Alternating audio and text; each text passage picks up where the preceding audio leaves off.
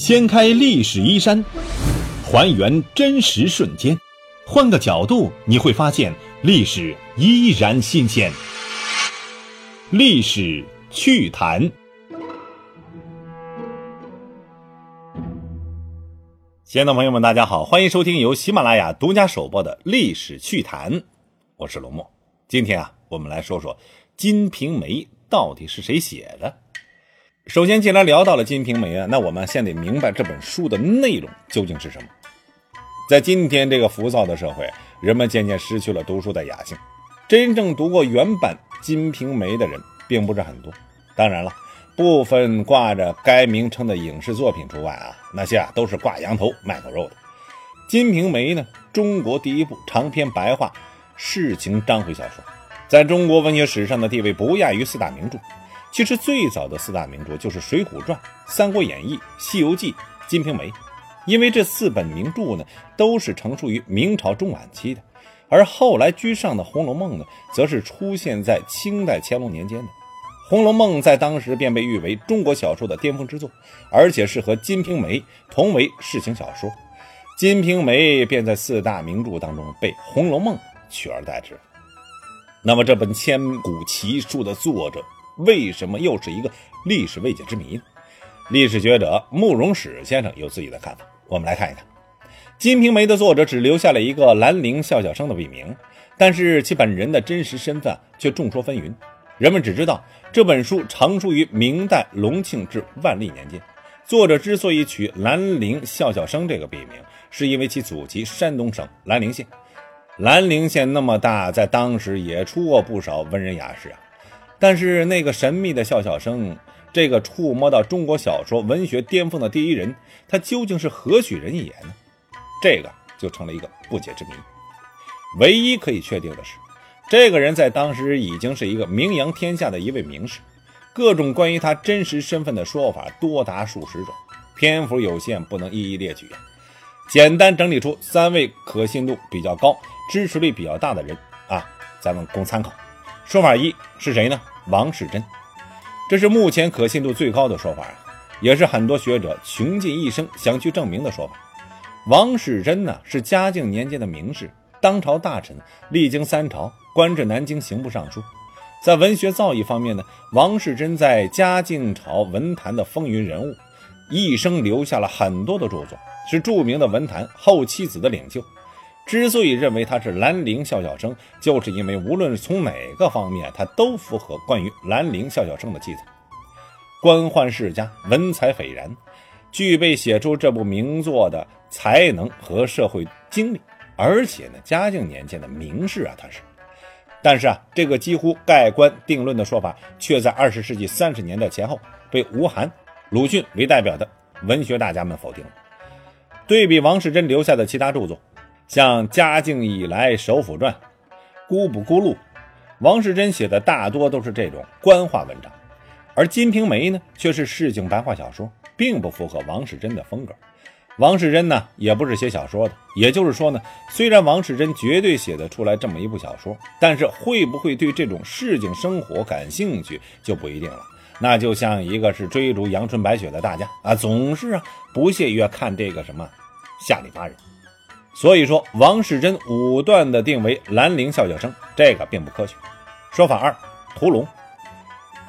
首倡这个说法的是中国金瓶梅学会副会长、当代著名学者黄林。介绍一下啊，屠龙这个人，这个人于万历五年中进士，此后呢，在朝中累任礼部主事、礼部郎中等职。屠龙在当时也是名扬天下的名士，一方面他为官清正廉洁。另外一方面就是他出众的文采，他不仅会写文章，也会写戏曲。他被罢官回乡之后，一心扑在了戏曲创作之上，甚至自己组建了戏班，当时人都称之为是怪才。屠龙是不是兰陵笑笑生呢？目前来说，接受这个说法的人并不是很多，远没有王世贞的支持率高。但是很多深入研究《金瓶梅》的人呢，却认为啊，这个屠龙比王世贞啊更加符合兰陵笑笑生。首先，屠龙啊，出身高贵啊，文采出众，在仕途上虽然只混到了礼部郎中就被罢官了，但是啊，屠龙并不因此事而郁郁寡欢，相反，他更加放纵自己的本性了。据记载，屠龙风流成性，即使是罢官之后生活窘迫，他依然喜欢流连于烟花巷柳之处，终日呢填词唱戏，风流快活呀。屠龙一生游历四方，从京官到市井小民，饱尝世间冷暖。他的经历让他以对明朝的市井生活，包括商业内幕、人性本真等，都有深入的认识。他更加具备写《金瓶梅》的条件。再者了，《金瓶梅》最早的手抄本只有两本，一本在刘承熙手中，另外一本就在王世贞的手中。这两人的手抄本正是屠龙所赠。曾经为《金瓶梅》作序的人，笔名叫什么？辛辛子，乃是屠龙的族孙屠本俊。当初屠龙因为吟纵罢官，坚持写作《吟雅杂志》，其情欲观呢，正是小说的思想倾向，很符合小说当中西门庆这个人物的特点和价值观念。最后呢，屠龙祖籍兰陵，号笑笑先生。说法三就是徐渭了。谈到徐渭啊，这可是明朝大名鼎鼎的才子，与谢晋还有杨震齐名的明朝三大才子之一。当代著名学者。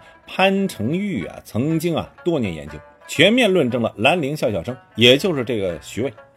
为了验证这个说法，潘成玉从书中对宗教的描写入手，多重分析，提出了兰陵笑笑生的几大特征。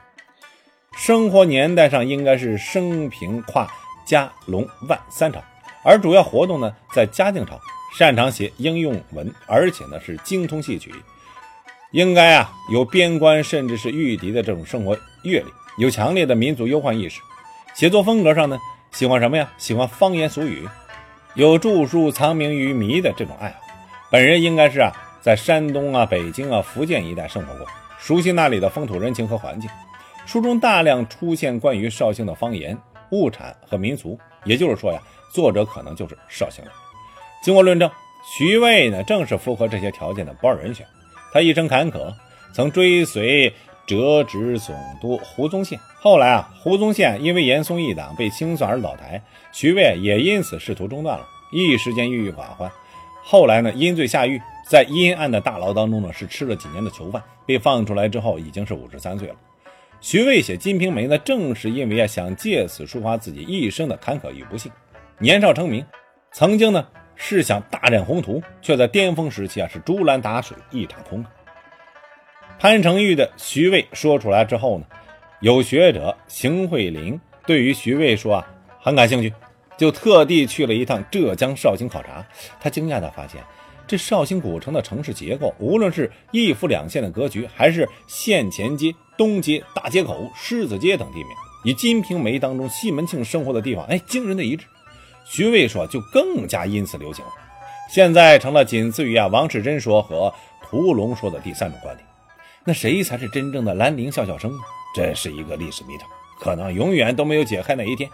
直至今天，各种说法多达是五六十种，个个是有理有据。学术之说在于百家争鸣啊，距离兰陵笑笑生生活的时期已经是几百年了。也许正如他的笔名笑笑生，几百年前一声大笑，留一切与后人评说吧。好。喜马拉雅独家首播的历史趣谈《金瓶梅》到底是谁写的？今天就说到这里，下期再见。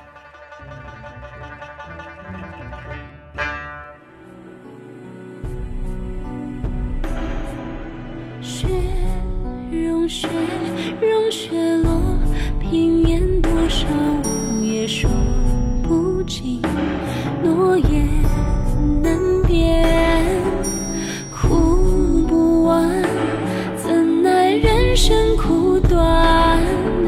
回首，莫叹惋，惜流年，莫愁聚散。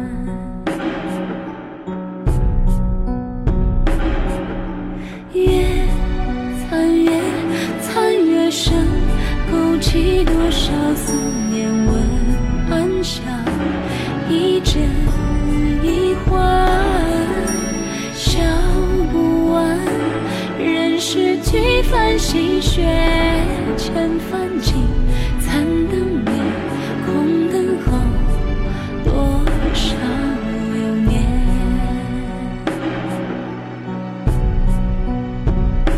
数不清几回呜咽，数不清几回思念，生生世世轮回，月圆月缺。江枫渔对愁眠，孤舟陪残月，数千帆，一岁又一年。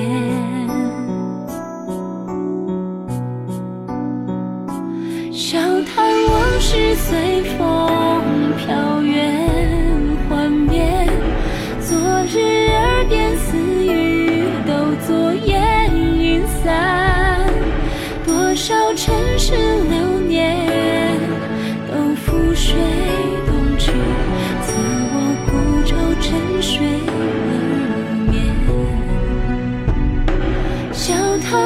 是随风飘远幻灭，昨日耳边私语都作烟云散，多少尘世流年都覆水东去，赐我孤舟沉水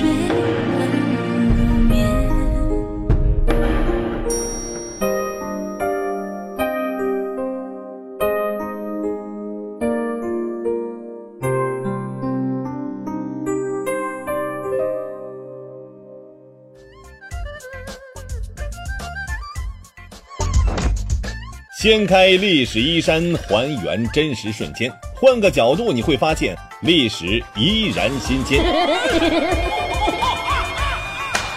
历史趣谈，主播龙墨，编辑老马，后期混音雨林狼。感谢您的关注收听，咱们下期再见。